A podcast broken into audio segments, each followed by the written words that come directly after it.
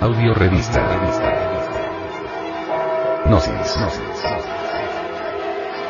Edición 208 septiembre del 2011.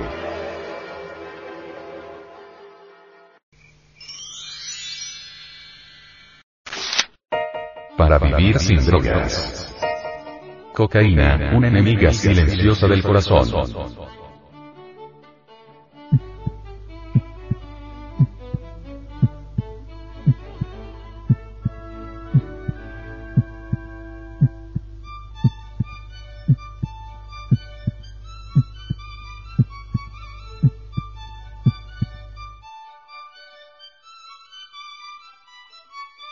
Un informe sobre el consumo de la cocaína, dice. Daños neurológicos. Problemas psiquiátricos. Perforación del tabique nasal. Algunas de las consecuencias del consumo habitual de cocaína son muy conocidas. Todos hemos visto alguna referencia a ella en algunas películas o campañas de concientización. Otras, sin embargo, permanecen más ocultas para la opinión pública. Es el caso de los trastornos de corazón, un grave problema que se deriva directamente del consumo de esta droga y que, además, puede pasar desapercibido hasta que ya es demasiado tarde. Una investigación publicada en la revista Heart confirma hasta qué punto la cocaína puede afectar al corazón de los adictos sin dar signos de alerta. A través de resonancia magnética, los autores de este trabajo, de la Fundación EG, Monasterio, Pisa, Italia, han demostrado que un alto porcentaje de cocainómanos presentan serios daños estructurales en el corazón de forma completamente asintomática. La investigación Varios estudios previos habían señalado que esta sustancia podría estar detrás del 3% de las muertes súbitas y de hasta el 25% de los infartos no fatales en personas menores de 45 años, aunque muchos trabajos se basaban en datos de autopsias o pruebas realizadas tras los ataques. El objetivo de este equipo italiano era, precisamente, adelantarse al problema y ver si es posible evaluar la prevalencia, características e impacto de los daños en el corazón provocados por la cocaína en personas sin un diagnóstico de enfermedad cardíaca. Para ello, analizaron el caso de 30 cocainómanos de larga duración que habían acudido a un centro de rehabilitación. La media de edad era de 37 años y 25 de ellos eran varones. Además, uno de cada cinco tenía hepatitis C, O, B, I, H. Y casi la mitad había reconocido consumir habitualmente otras sustancias, como opiáceos, heroína o alcohol.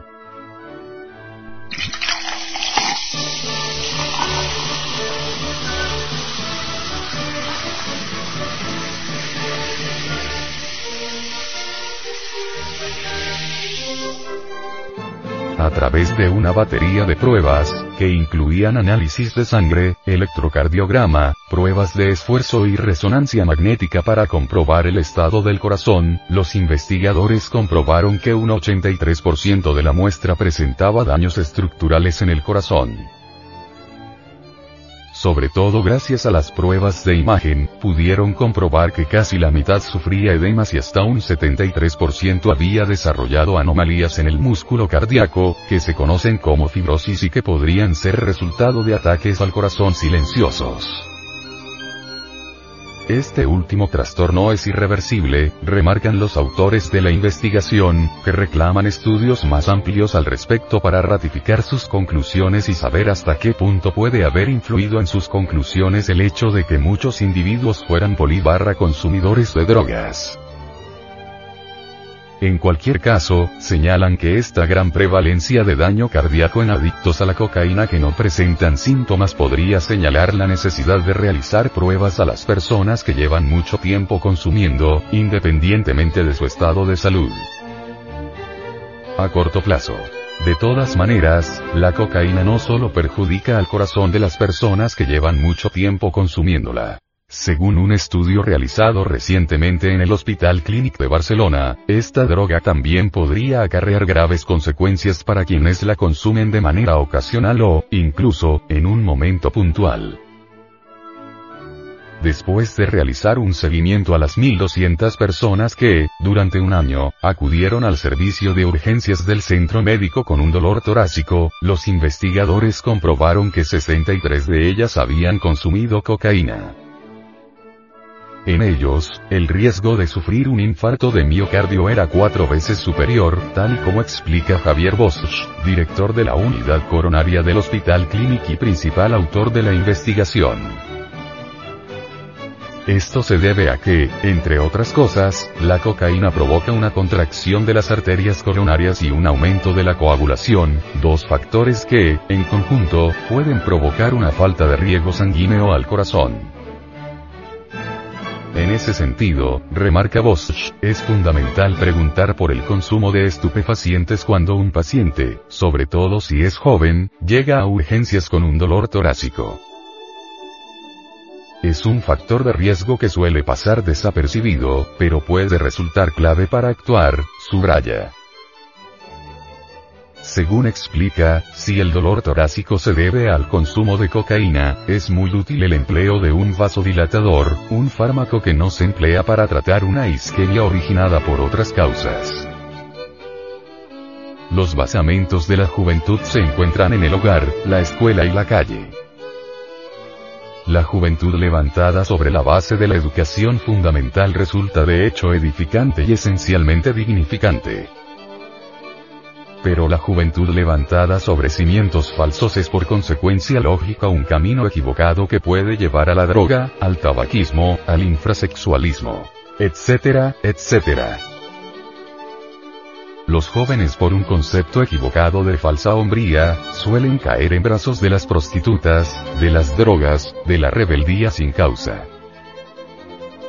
Los excesos de la juventud son letras giradas contra la vejez pagaderas con intereses bien caros a 30 años fecha. Y todo por no ser levantados a través de una educación fundamental. Sin educación fundamental la juventud resulta ser una embriaguez perpetua. Es la fiebre del error, del licor y de la pasión animal. Todo lo que el hombre ha de ser en su vida se encuentra en estado potencial durante los primeros 30 años de existencia. De todas las grandes acciones humanas de que tengamos conocimiento, tanto en épocas anteriores como en la nuestra, la mayor parte de ellas han sido iniciadas antes de los 30 años.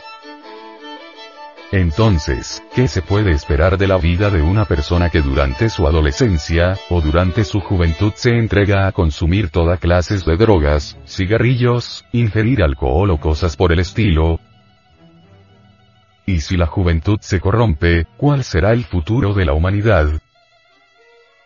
Y si ustedes, jóvenes, se entregan a la drogadicción, imaginen cómo será el futuro del mundo, Ustedes son la esperanza.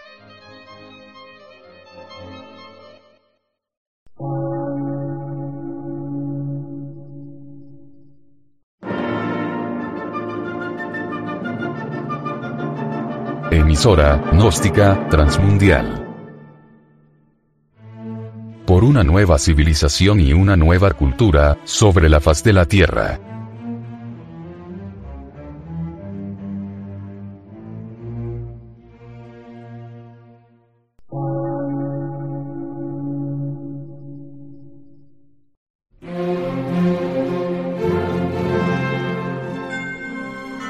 Medio de radiodifusión, científico, artístico, místico y filosófico, de la Asociación Colombiana de Centros de Estudios Gnósticos, Antropológicos, Psicológicos y Culturales. A. C.